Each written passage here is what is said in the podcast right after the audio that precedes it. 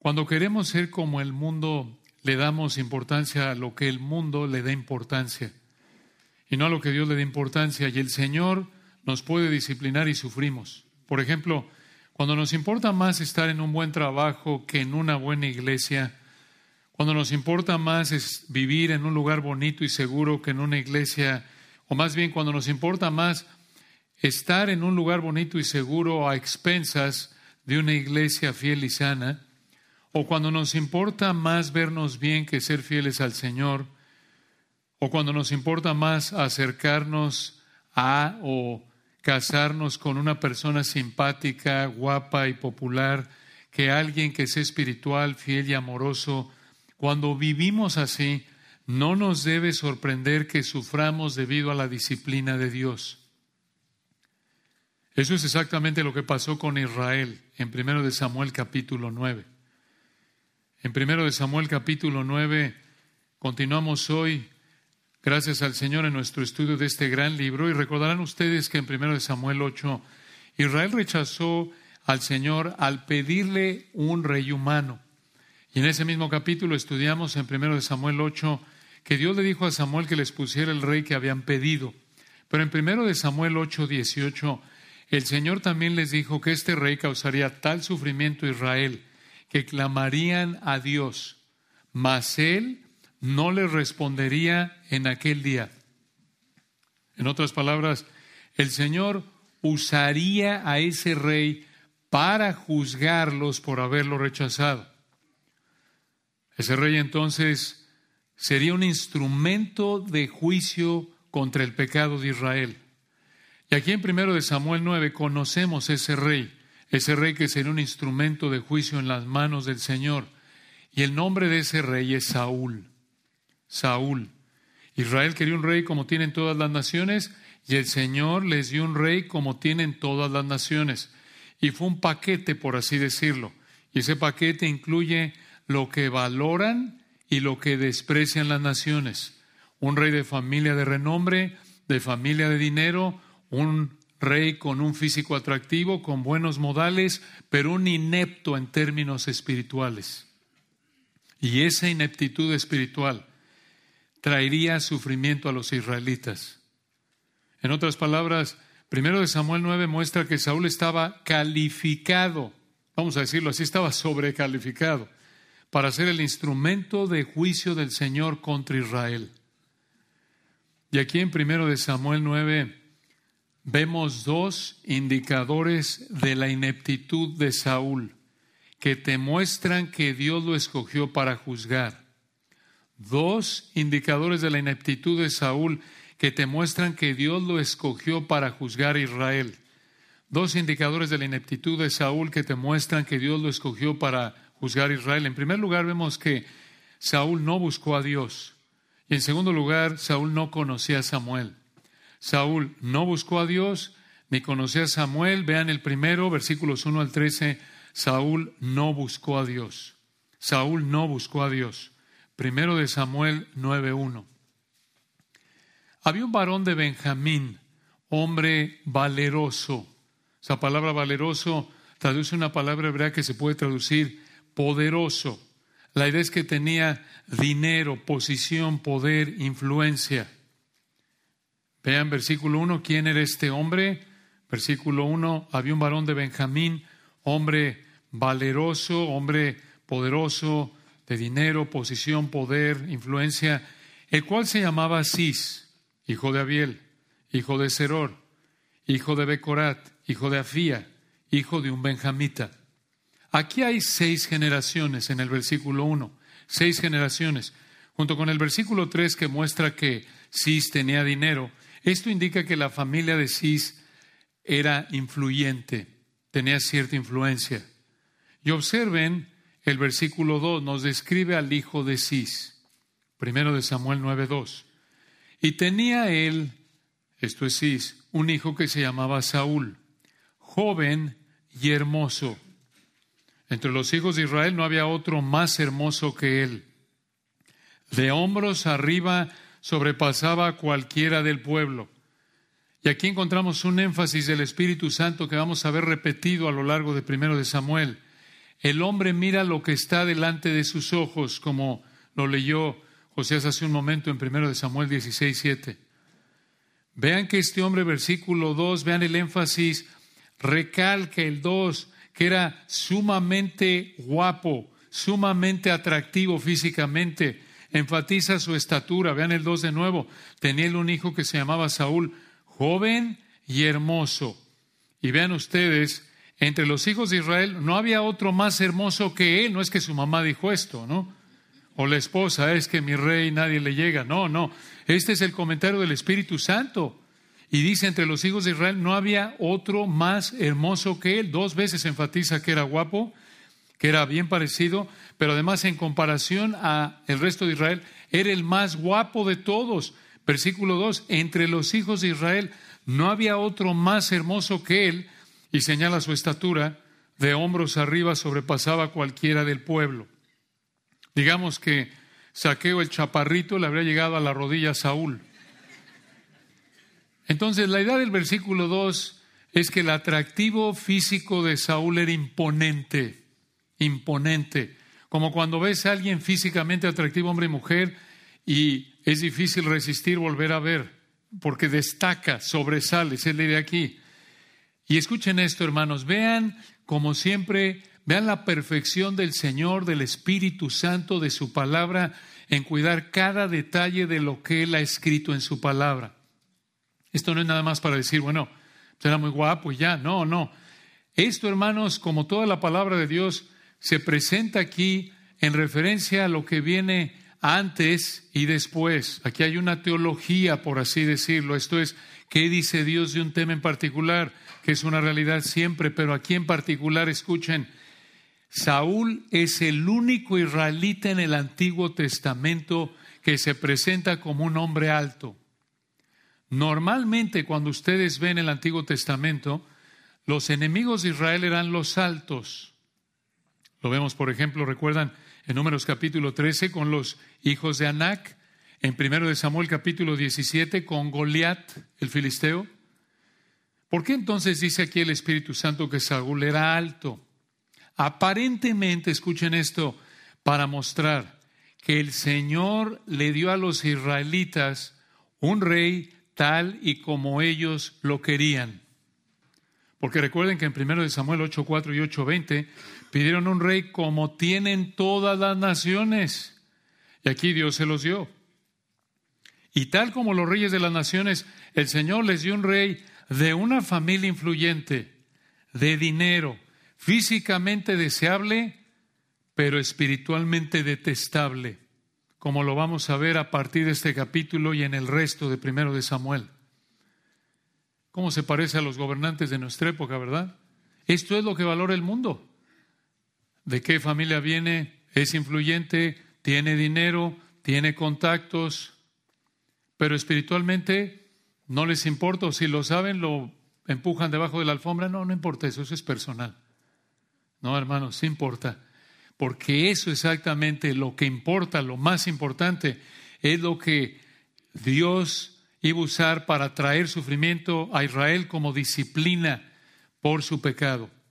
Y se los advirtió, recuerdan en su gracia, lo vimos la semana pasada en 1 Samuel 8, les dijo, ¿quieren un rey? Este rey los va a explotar. Y cuando clamen a mí en medio de su sufrimiento, 1 Samuel 8, 18, clamaréis aquel día a causa de vuestro rey que os habréis elegido, mas Jehová no responderá en aquel día. ¿Se acuerdan? Les dio un ultimátum, no le hicieron caso y aquí les presenta a su rey que querían. Y vean versículo 3. Vean cómo el Señor hizo que Saúl buscara a Samuel. Primero de Samuel 9:3. Y se habían perdido las asnas de Cis, padre de Saúl, por lo que dijo Cis a Saúl su hijo Toma ahora contigo alguno de los criados y levántate y ve a buscar las asnas. Observen asnas. No sabemos cuántas asnas eran, pero perderlas habría sido una pérdida de dinero muy grande, porque en esa época las asnas valían mucho, los asnos valían mucho. ¿Saben por qué? Porque los asnos son animales que pueden transportar cargas en climas muy calientes y llevar la carga por mucho tiempo sin tomar agua. De hecho, hay investigaciones que indican que en esa época el burro o el asno era el animal que más usaban para transportar gente y otros cargamentos en distancias largas. Y los burros podían caminar sobre lugares donde no podían meter otros animales o formas de transporte. Digamos que los burros eran todoterreno, eran cuatro por cuatro. Como alguien dijo, los burros en esa época eran como una SUV, una camionetona ahí, eran su Jeep, su Land Rover, su camionetona para andar en lodo, terracería, piedras y riachuelos. Y estas investigaciones nos dicen que los burros se alquilaban para transportar cargamentos y eran costosos. Y debido a su costo, era raro que un israelita tuviera más de uno o dos burros. Pero aquí el versículo 3 dice que existen asnas lo cual indica que era un rebaño y que sí tenía dinero. Entonces, Cis mandó a su hijo Saúl a buscarlas junto con uno de sus criados y versículo 4, aquí en primero de Samuel 9:4 dice, y él, este Saúl, pasó el monte de Efraín y de allá la tierra de Salisa y no las hallaron. Pasaron luego por la tierra de Salim y tampoco. Después pasaron por la tierra de Benjamín y no las encontraron. Ahora, no conocemos la ubicación exacta de estos lugares pero aparentemente no estaban lejos de su casa.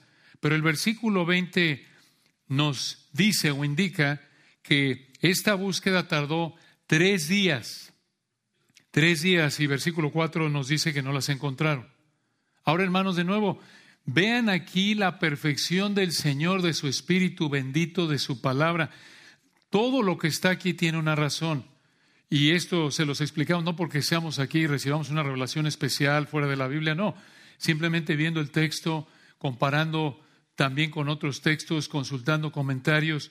Pero escuchen, el hecho de que aquí Saúl es presentado como pastor nos presenta que él no era un líder competente. Dices, ¿tú qué tiene que ver eso? A lo mejor no era bueno para ser pastor y era bueno para otras cosas. Bueno, escuchen, Digamos que él actuó como pastor al ir a buscar a estas asnas perdidas y no las encontró.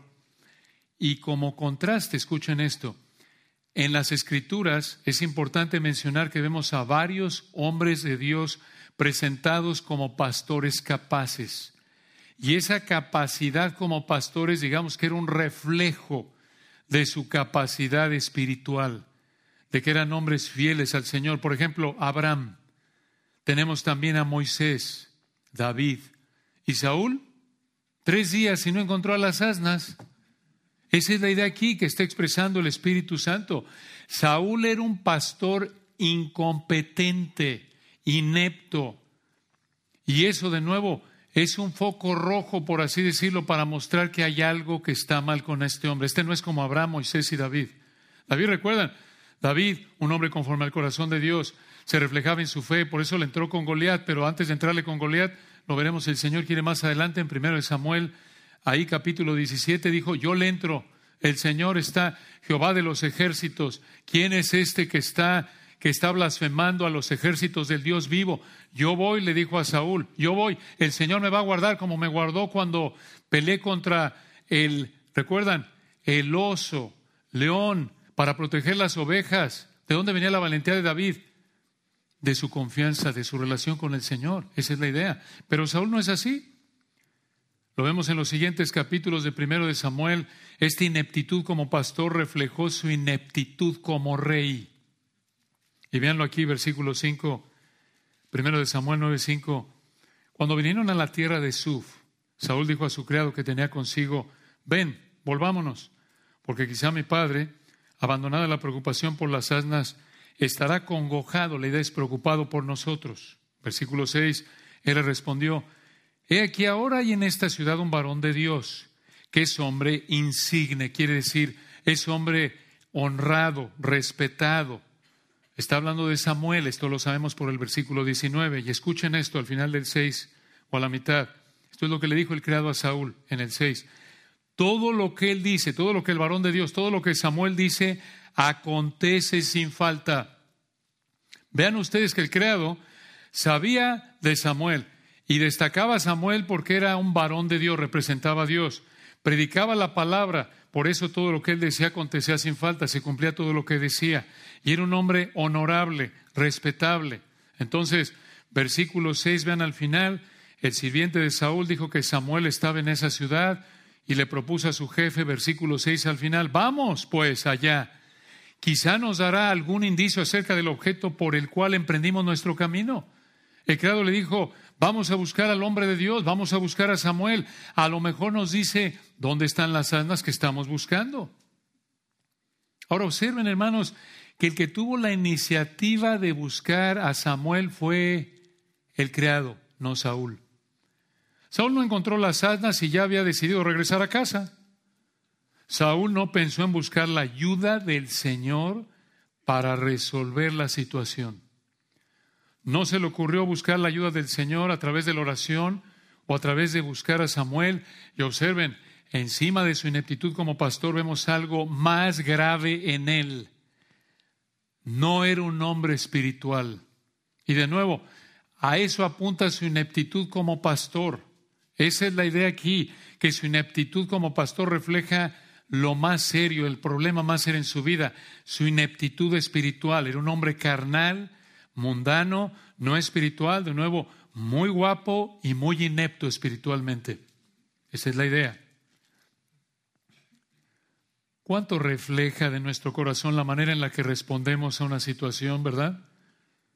Como vemos en Deuteronomio 8.2, 2 Corintios 1.9, el Señor nos puede colocar en diferentes situaciones para enseñarnos a depender de Él y mostrarnos lo que hay en nuestro corazón. Piénsalo.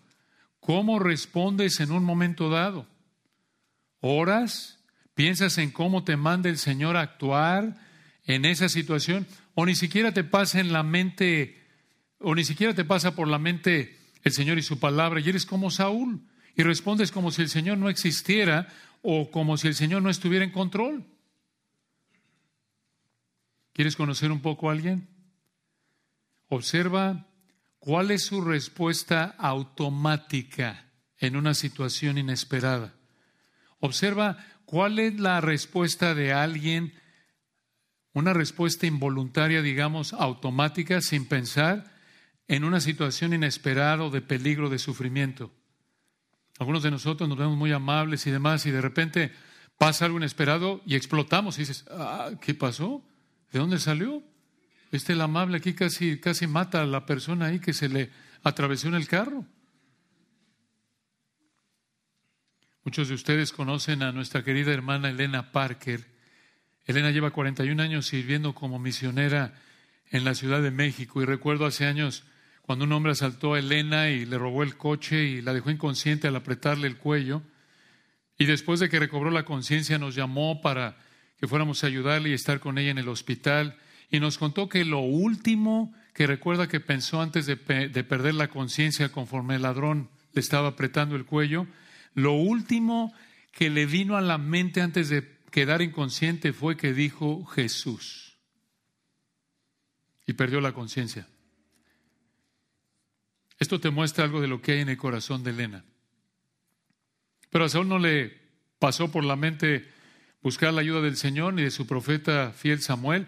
Fue el criado, el criado quien le dijo a Samuel, perdón, fue el criado quien le dijo a Saúl, versículo 6, vamos a buscar a Samuel para ver si nos dice dónde están las asnas perdidas. Y versículo 7, vean lo que le respondió Saúl a su criado. Primero de Samuel 9, 7. Respondió Saúl a su criado, vamos ahora, pero ¿qué llevaremos al varón? Porque el pan de nuestras alforjas, esto es donde guardaban el pan, se ha acabado. Y no tenemos que ofrecerle al varón de Dios.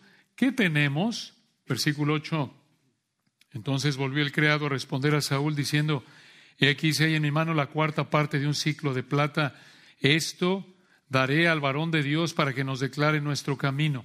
Ahora, esto de darle algo al profeta para agradecerle por su trabajo era una costumbre como lo vemos en Segundo de Reyes 4, 42 y otros lugares. Y nos explica algo importante el versículo 9, observen. Primero de Samuel 9, 9. Antiguamente en Israel cualquiera que iba a consultar a Dios decía así, venid y vamos al vidente, porque al que hoy se llama profeta entonces se le llamaba vidente.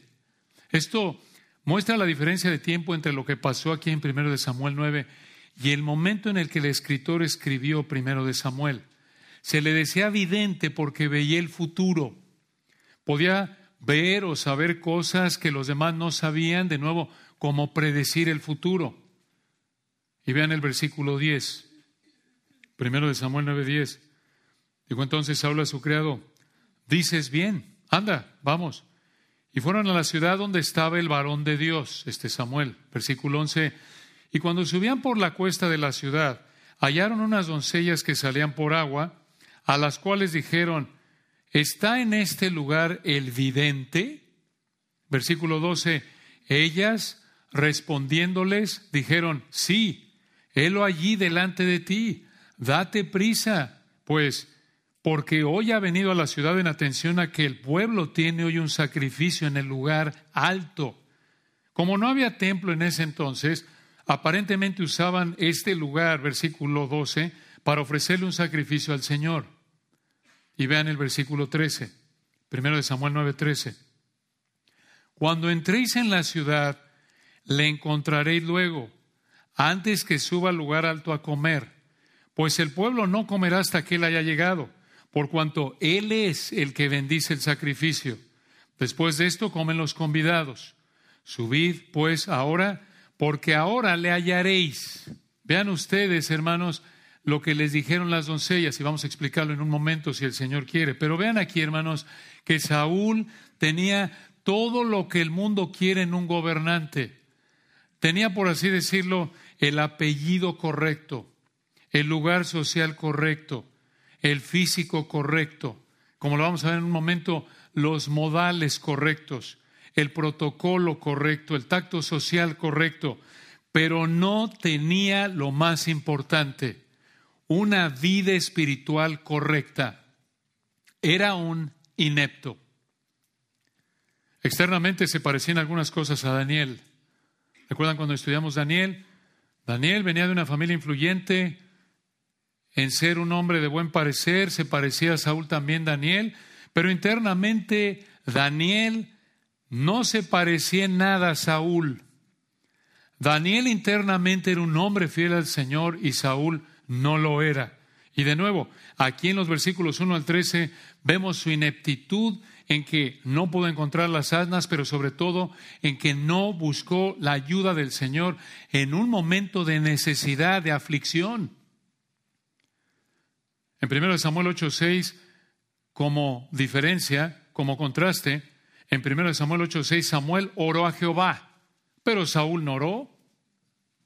Él solo pensó en regresar. Su criado de nuevo mostró más sensibilidad espiritual que él. Y tal como los reyes de las naciones escuchen, Dios le dio a los israelitas un rey de una familia influyente, de dinero, físicamente deseable, pero espiritualmente detestable. Como Nabucodonosor. ¿Recuerdan en Daniel capítulo 1? Quería jóvenes de buen parecer, de clase social alta, sin importarle en lo más mínimo la vida espiritual. Y por naturaleza, esta es nuestra inclinación pecaminosa, incluso como cristianos, el valorar el atractivo físico por encima del atractivo espiritual. No olvidemos el principio de Proverbios 31, 30, un versículo que habla de la mujer virtuosa, ahí cuando la mamá del rey le está diciendo, mira, busca esto en una mujer para que sea tu esposa. Y se resume así, y esto se podría aplicar a hombres y a mujeres por igual. Proverbios 31, 30, engañosa es la gracia, engañoso es el atractivo, es la idea, el atractivo físico es engañoso. ¿Por qué? porque tendemos a pensar que una persona es lo que se ve, porque el hombre mira lo que está delante de sus ojos. Y continúa el versículo 30 de Proverbios 31, engañosa es la gracia y vana o vacía, nada la hermosura. La hermosura es vana porque está sujeta a corrupción, es temporal, se desgasta, se acaba. En el mejor de los casos pasan los años y ya te ves como pasita es vana. Versículo 30, engañosa es la gracia y vana la hermosura. La mujer que teme a Jehová, esa será alabada. En otras palabras, la mujer creyente, genuina, reflejada en su obediencia al Señor. La creyente obediente al Señor es la digna de reconocimiento, no la guapa. Porque el físico de la guapa o el guapo te puede engañar y es algo temporal. Es más importante, hermanos, entonces nuestra relación con Dios que cómo nos vemos. No debemos desear lo que el mundo desea, sino lo que Dios desea. No debemos valorar lo que el mundo valora, sino lo que Dios valora. No el aplauso, no el exaltarnos por encima de lo que Dios valora. Papás, mamás, enséñenle a sus hijos en lo que ustedes les dicen y en cómo usan el dinero y el tiempo. ¿Vale la pena gastar tanto tiempo y dinero en tu físico, pero no en tu vida espiritual? Por supuesto que no. Si eres un cristiano que invierte tiempo en estudiar la palabra, obedecer la palabra, tu hombre exterior se va desgastando, pero el interior está creciendo espiritualmente. Eso es lo que importa. El ejercicio corporal para poco es provechoso. No está mal que lo hagas, pero es algo temporal, es algo limitado. No es lo más importante. Solteros, recuerden esto. Engañosa es la gracia y van a la hermosura. Lo que importa es la mujer que teme a Jehová. Solteras, cuidado con los saúles. Y lo mismo solteros, cuidado con las saúlas. Están por todos lados, incluso en la iglesia local. Físicamente guapos, físicamente guapas, pero espiritualmente feas, espiritualmente feos. Claro, es una bendición que te guste alguien físicamente y que disfrutes estar con esa persona, pero lo más importante es que sea un creyente genuino. Está bien que a ti te gusta como si se viera como Saúl, pero lo más importante es que internamente sea un Samuel. Entonces aquí en primero de Samuel capítulo 9 vemos dos indicadores de la ineptitud de Saúl que te muestran que Dios lo escogió para juzgar. Ya vimos en primer lugar versículos 1 al 13 que Saúl no buscó a Dios. Y vean en segundo lugar en los versículos 14 al 27 que Saúl no conocía a Samuel. Saúl no buscó a Dios y Saúl no conocía a Samuel. Vean esto, los focos rojos en la vida espiritual de Saúl siguen. Primero de Samuel 9:14. Ellos entonces subieron a la ciudad, esto es Saúl y el criado, y cuando estuvieron en medio de ella, y aquí Samuel venía hacia ellos para subir al lugar alto. ¡Ajá! ¡Qué coincidencia! No, no fue coincidencia como nada de lo que pasa en este mundo es una coincidencia. El Señor preparó y dirigió este encuentro, como sabemos, versículo 15, primero de Samuel 9:15.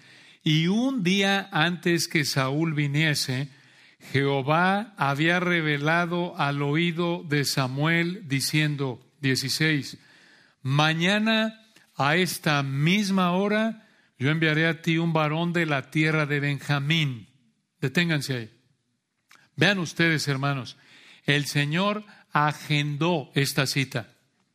El Señor le dijo a Samuel el día, la hora y por implicación, por el versículo 20, el Señor le dijo a Samuel dónde y cómo iba el Señor a traer a Saúl aquí. Vean de nuevo el texto en el versículo 16. El Señor le dijo a Samuel esto, versículo 16, mañana esta misma hora yo enviaré a ti un varón de la tierra de Benjamín. Vean qué ejemplo de cómo el Señor dirige cada detalle de su creación de manera providencial.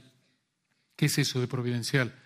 Es una palabra teológica que describe una verdad bíblica. Vamos a explicarla. Tenemos planeado explicarla en un momento. Pero observen aquí, hermanos, que en el versículo 16 realmente en el texto del 1 al 16, observen que aquí en el 16 el Señor le dijo a Samuel, mañana a esta misma hora yo enviaré a ti un varón de la tierra de Benjamín.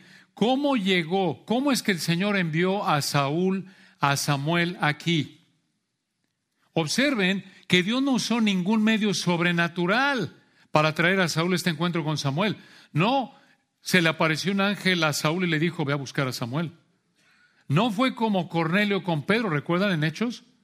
Que dijo, va a venir, busca a Pedro y tú, Pedrito, vas a ir allá. No. No hubo nada sobrenatural. El Señor no usó ningún medio sobrenatural aquí para traer a Saúl este encuentro con Samuel. Simplemente Dios hizo que perdieran las asnas de su padre en el momento que el Señor planeó. Y el Señor controló que su padre le mandara que las buscaran, que no las encontraran, que Saúl escuchara la propuesta del criado, que encontraran a las doncellas y que Saúl llegara junto con el criado en el momento exacto que Samuel venía hacia ellos. Esto, hermanos, es la providencia de Dios. Providencia, ¿qué es la providencia de Dios? Hay que explicarlo porque a algunos de nosotros nos suena medio católico. ¿Qué es eso de providencia? La capilla de la Santa de la Divina Concepción de la Providencia de no sé qué por no sé cuánto. No, no. Providencia, hermanos, es una palabra de nuevo que explica una verdad bíblica, es una palabra teológica. La providencia de Dios incluye dos elementos, como lo explica un autor. La providencia de Dios significa dos cosas, escuchen. Uno, que Dios mantiene existiendo su creación. Dios mantiene existiendo su creación. Y dos, que Dios guía cada detalle de su creación para cumplir lo que Él quiere. Entonces, la providencia de Dios significa, uno, que Dios mantiene existiendo su creación y dos, que Dios guía cada detalle de su creación para cumplir lo que Él quiere en todo asunto, incluso el más minúsculo de la creación, incluyendo tu vida. Así como el Señor dirigió a Saúl con Samuel de manera providencial, así también dirige cada detalle de cada segundo, de cada día, de cada vida, incluyendo la tuya. Así lo hace el Señor, Hebreos 11.3 lo dice. Él sustenta, quiere decir, Él mantiene existiendo y dirigiendo todas las cosas. Él sustenta todas las cosas con la palabra de su poder, dice Hebreos 11.3 que no encuentras las llaves y por eso sales tarde y te pierdes. Todo está dirigido por el Señor, todo, todo está bajo su control. Con frecuencia trato de ayudarle allí a Robin en la cocina y normalmente ya saben como buena esposa y mamá, oye, por favor lo que uses, sácalo, guárdalo, lávalo. Y normalmente todo bien, no pasa nada, pero me pasa seguido que cuando ella está se me cae un huevo en el piso. Y nada más la veo y le digo, me quedo sin palabras. Normalmente no pasa. O me pasa, lo tiro algo. Y ya solo nos volteamos a ver, nos reímos. No lo planeo. Está bajo la providencia de Dios. Una manera en la que el Señor me humilla. Según yo, a veces obviamente está ahí, seguro la soberbia ahí de que les voy a enseñar aquí que como soy bueno aquí para, para cocinar y ayudarle, como tengo todo calculado y de repente, ¡pum! El Señor está en control de cada detalle, todo, todo. Esto nos debe motivar a confiar en el Señor y concentrarnos en ser obedientes a su palabra. Él dirige cada paso que damos. Y observen lo que Samuel, versículo 16, tenía que hacer con Saúl. Recuerden, esto fue lo que Dios le dijo a Samuel. Primero de Samuel 9:16. Mañana a esta misma hora yo enviaré a ti un varón de la tierra de Benjamín al cual ungirás. Ungirás significa vaciar aceite en la cabeza. Vaciar aceite de olivo en la cabeza, como lo vemos en el 10.1. Esta unción, este derramar aceite simbolizará que Saúl fue escogido por Dios para ser rey. Como lo dice la siguiente frase, véanlo en el 16, allá al final. Al cual ungirás por príncipe sobre mi pueblo Israel y salvará a mi pueblo de mano de los filisteos, porque yo he mirado a mi pueblo, dijo el Señor, por cuanto su clamor ha llegado hasta mí. Vean aquí, hermanos, el Señor les mostró misericordia inmediata, pero también juicio por haberlo rechazado como su rey. El Señor cumplió una función doble a través de Saúl hacia Israel. Les mostró misericordia, uno, al darles a Saúl para que salvara a Israel de los filisteos, y así lo vemos y lo veremos si Dios quiere más adelante. Pero, en segundo lugar, como lo hemos estado explicando desde el capítulo 8, lo vemos, también juzgaría a Israel al darles un rey, Saúl, como lo habían pedido un rey igual a todos los reyes de qué? De todas las naciones. Versículo 17. Vean, vean esto. Primero de Samuel 9:17. Vean qué verdad tan rica. Y luego que Samuel vio a Saúl, Jehová le dijo, He aquí, este es el varón del cual te hablé. Digamos que aquí Jehová, el Señor, le presentó a Saúl a Samuel. Esta fue la primera vez, primera vez que Samuel supo quién era Saúl. Y vean el final del versículo 17. El Señor le dijo a Samuel, este gobernará a mi pueblo. Este fue el hombre que el Señor escogió para que fuera el rey de Israel. Escuchen, así como Dios decidió colocar a Saúl a cargo de la nación de Israel, así decide a qué persona colocar a cargo de una nación. Claro que los detalles con Saúl fueron algo único, pero el principio es el mismo. Daniel 2.21. Dios es el que quita reyes, pone reyes. Dios quita ineptos y pone ineptos. No hay autoridad sino de parte de Dios y las que hay por Dios han sido establecidas. Romanos 13.1. Todo gobernante está en el lugar que está porque Dios lo puso ahí de manera providencial. Esto, hermano, nos consuela. Esta realidad nos debe consolar frente a tanto pecado, tanta ineptitud en tantos gobernantes, tanto sufrimiento que causa tanta ineptitud en tantos gobernantes. Dios está en control. Dios los puso ahí, Dios los va a poner ahí, Dios los va a quitar cuando Él quiera sin ser Él jamás el autor ni el que aprueba el pecado de estos ineptos. Entonces, versículo 17, el Señor le dijo a Samuel, este es el varón del cual te hablé, este gobernará a mi pueblo. Pero, ¿por qué escogió el Señor a Saúl de nuevo, siendo Saúl un hombre tan inepto para servir como rey? ¿Por qué? Recuerden, porque, como vimos en el capítulo anterior, por lo que vemos en el capítulo anterior, en primero de Samuel 8, Dios lo escogió para juzgar a Israel al darles un inepto. Recuerden lo que pasó en el capítulo 8. Israel rechazó al Señor, que era su rey, al pedir un rey igual que todas las naciones, y Dios los juzgó por su rechazo, dándoles un inepto que los haría sufrir debido al pecado de Israel. Entonces, Dios iba a usar el pecado de este inepto para juzgar el pecado de Israel. Y vean el versículo 18. Primero de Samuel 9, 18. Acercándose pues Saúl a Samuel en medio de la puerta le dijo, te ruego, por favor, este Saúl hablando con Samuel, te ruego, por favor, te ruego que me enseñes dónde está la casa del vidente. Aquí vemos que Saúl fue un hombre respetuoso, otra vez, externamente, un caballero aquí, respetuoso hacia un hombre más grande que él, que era Samuel, pero aquí hay otro indicador de la ineptitud espiritual de Saúl. Vean de nuevo el versículo 18. Acercándose pues Saúl a Samuel en medio de la puerta le dijo, te ruego que me enseñes dónde está la casa del vidente. Escuchen, tenía Saúl a Samuel en su cara y no sabía quién era Samuel.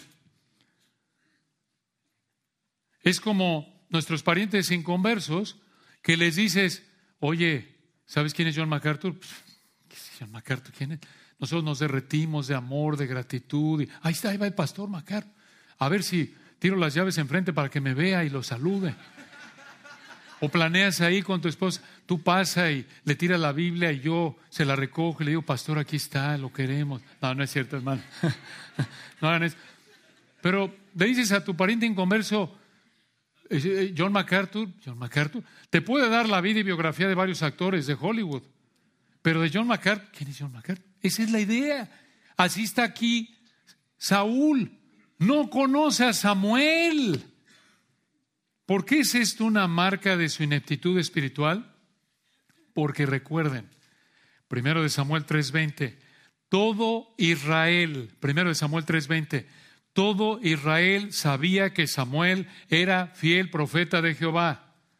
Primero de Samuel 4.1. Samuel habló a todo Israel. El creado mismo, recuerdan, en primero de Samuel 9.6. Hay en esta ciudad un varón de Dios que es hombre insigne, honorable. Todo lo que él dice acontece sin falta. El creado lo conocía, sabía de Samuel por lo menos.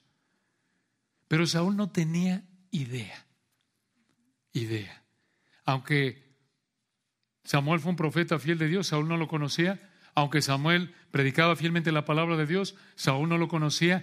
Qué realidad tan reveladora de la vida espiritual deplorable de Saúl. Saúl venía de familia influyente, de dinero, muy guapo, incluso cortés, educado en sus modales, pero con cero interés por la palabra de Dios. Dices tú, ¿cómo, cómo sabemos eso? Porque no conocía al hombre que predicaba fielmente la palabra de Dios a todo Israel.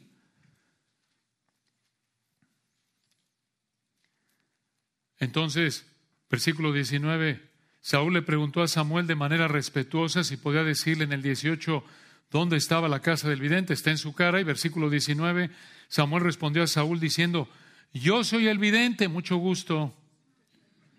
Sube delante de mí al lugar alto y come hoy conmigo y por la mañana te despacharé y te descubriré todo lo que está en tu corazón. Eso de que en la mañana te despacharé no es como en nuestra cultura latina, que fórmate para que te despache la señorita ahí en el mostrador. No, la idea es que te voy a despedir. Versículo 20, vean ahí el texto en 1 de Samuel 9:20. Y de las asnas que se te perdieron hace ya tres días, pierde cuidado de ellas porque se han hallado. Observen de nuevo, hermanos, la providencia del Señor. Ya habían encontrado las asnas, pero el Señor usó a las asnas perdidas para llevar a Saúl con Samuel. Así lo hace tantas veces con nosotros el Señor, ¿no es cierto? que miras hacia atrás y dices, hombre, ¿cómo el Señor usó esto para llegarme donde estoy aquí? Hasta este punto nos ayudó Jehová. Siempre así es. Como dijo un puritano, la providencia de Dios se lee al revés, como el hebreo. De adelante, de atrás para adelante, ¿cómo? Ves hacia atrás y dices, mira, mira cómo el Señor usó esto y esto y esto y esto para llevarnos a este punto. Y vean ustedes ahí al final del 20, Samuel le dijo a Saúl, primero de Samuel 9:20, más, ¿para quién es todo lo que hay de codiciable o deseable en Israel, sino para ti, para toda la casa de tu padre? ¿Por qué le dijo esto? Porque Saúl iba a ser el rey. Y él entendió esto. Por eso, en el 21, primero de Samuel 9:21, Saúl respondió y dijo, ¿no soy yo hijo de Benjamín, de la más pequeña de las tribus de Israel? Parece que dijo esto porque en jueces 20 Benjamín casi había sido eliminada y mi familia, sigue diciéndole Saúl a Samuel, ¿no es la más pequeña de todas las familias de la tribu de Benjamín? ¿Por qué pues me has dicho cosas semejantes? Saúl le dijo aquí en el 21, ¿por qué me dices eso? Cuando mi tribu, mi familia son insignificantes para que un rey salga de ellas. Y en el versículo 22 los vemos en un banquete relacionado a adorar al Señor y vean ustedes, cómo Samuel trató a Saúl ya como rey. Esto muestra la sumisión de Samuel al Señor, porque aunque obviamente sabía de la ineptitud de este hombre, vean ustedes el respeto de Samuel hacia Saúl. Vean qué ilustración, hermanos, de cómo un hombre de Dios, como lo vimos con Daniel, aunque sea un inepto, un impío, el que esté en el poder, es respetuoso, es sumiso. Y así debemos serlo. Romanos 13, aún cuando son unos ineptos, unos impíos, excepto si nos piden pecar, no nos sometemos. Pero vean ustedes el trato de Samuel, el respeto de Samuel a Saúl. Vean esto, versículo 22. Entonces Samuel tomó a Saúl y a su criado, los introdujo a la sala y les dio lugar a la cabecera de los convidados, que eran unos treinta hombres. Cabecera, vean. Y en el 23, y dijo Samuel al cocinero, este era el chef, este era el Carlitos Alvarado del momento, Dice ahí el 23, y dijo Samuel al cocinero, trae acá la porción que te di, la cual te dije que guardas esa parte. Entonces, 24, alzó el cocinero una espaldilla con lo que estaba sobre ella y la puso delante de Saúl. Samuel dijo, he aquí lo que estaba reservado. Ponlo delante de ti y come, porque para esta ocasión se te guardó. Cuando dije, yo he convidado al pueblo. Y Saúl comió aquel día con Samuel. Era un privilegio, no cualquiera comía con Samuel. Samuel, recuerdan, era el profeta, actuaba como profeta, sacerdote, juez, el representante de Dios. Este es un privilegio. Comer con Samuel de manera personal, sentado ahí, versículo 22, en la cabecera y dándole esta porción escogida, versículo 24, la espaldilla. Dices, ¿tú qué tiene eso de importante? Bueno, en Levítico 7 indica que la espaldilla era para el sacerdote, no para cualquiera. Entonces, al darle Samuel la espaldilla a Saúl, demostró que lo estaba tratando con honor. Le estaba mostrando honor. De nuevo, a pesar de que Saúl era un impío, lo sabía Samuel, y a pesar de eso Samuel lo trató con respeto, porque el Señor dijo, este va a ser el rey. Si va a ser un instrumento de juicio, pero este es el rey. Y vean qué ejemplo, hermanos, a seguir. Aquí volvemos a ver la piedad, la fidelidad de Samuel, digno de imitar, que a pesar de nuevo de que tu jefe sea un impío, tu esposo sea un impío, tus papás sean unos impíos, tu gobernante sea un impío, la autoridad bajo la cual Dios está colocado, sé respetuoso, honralos, haz lo que te pidan a menos de que te pidan pecar. Le dio la mejor parte, así como recuerdan en 1 Samuel 1, el Cana le dio la mejor parte a Ana porque la amaba. Entonces, aquí Samuel ya lo estaba tratando con el honor que le daría un rey y todavía no lo ha nombrado. Pero de nuevo esto muestra que se sometió Samuel al Señor. Él se sometía al Señor y versículo 25, vean esto, primero de Samuel 9, 25, y cuando vieron descendido del lugar alto a la ciudad, él habló con Saúl en el terrado. ¿Por qué? ¿Por qué hablar allí en el techo? Versículo 26 nos dice por qué. Al otro día madrugaron y al despuntar el alba, Samuel llamó a Saúl que estaba en el terrado y dijo, levántate. Entonces subieron al techo para dormir. ¿Por qué dormir en el techo? Porque en esa época dormían en el techo porque el techo era plano y con el calor era agradable disfrutar de la brisa de la noche. Ahí tienen una idea para dormir bien en noches de calor, hermanos. En el techo. Nada más cuidado porque si es así, techo de dos aguas, pónganse un arnés o algo y abárrense bien, no se vayan a caer. Pero con eso de que la electricidad ha subido bastante, te ahorras un dinerito. Entonces, versículo 26, vean lo que dice 1 Samuel 9, 26. Al otro día madrugaron, al despuntar el alba, Samuel llamó a Saúl, que estaba en el terrado, y dijo, levántate para que te despida. Luego se levantó Saúl y salieron ambos, él y Samuel.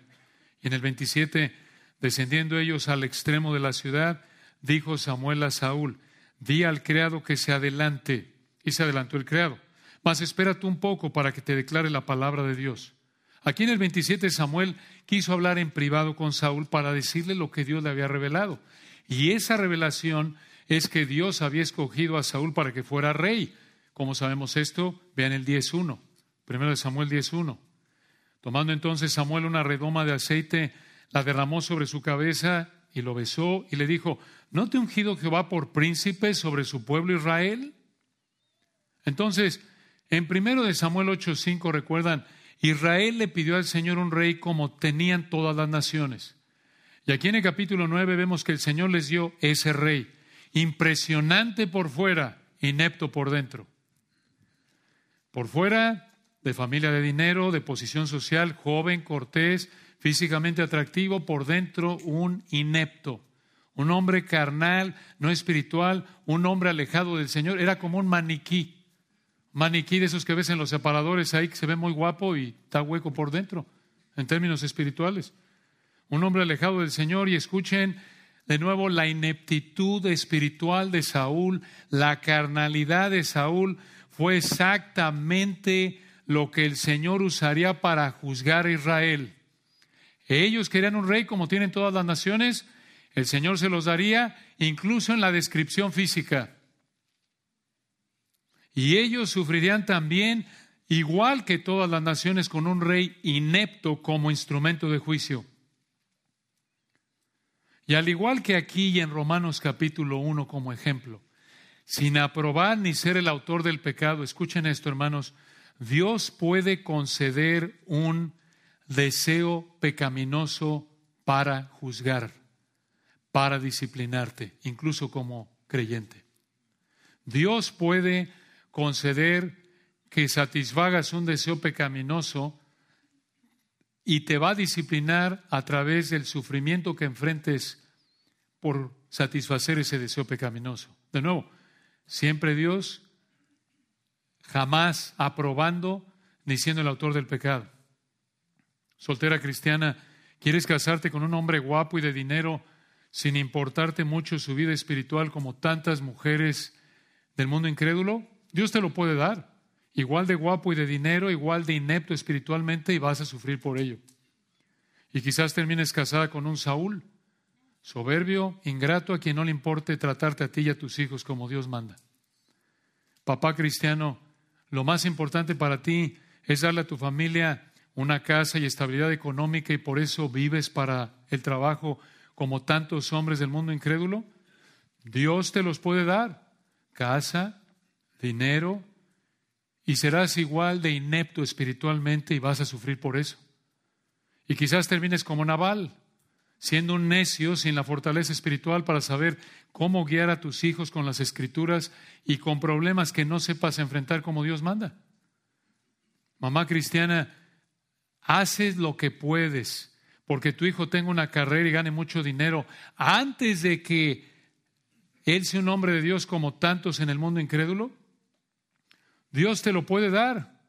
Y tu hijo es licenciado y profesor y doctor y gana muy bien y es un inepto espiritualmente y vas a sufrir por eso.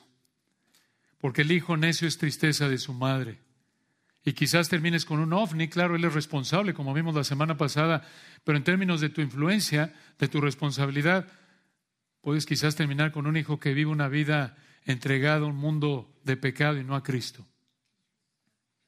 Hermanos, que el Señor nos ayude a no querer ser ni tener lo que el resto del mundo incrédulo tiene y no lo que el Señor manda.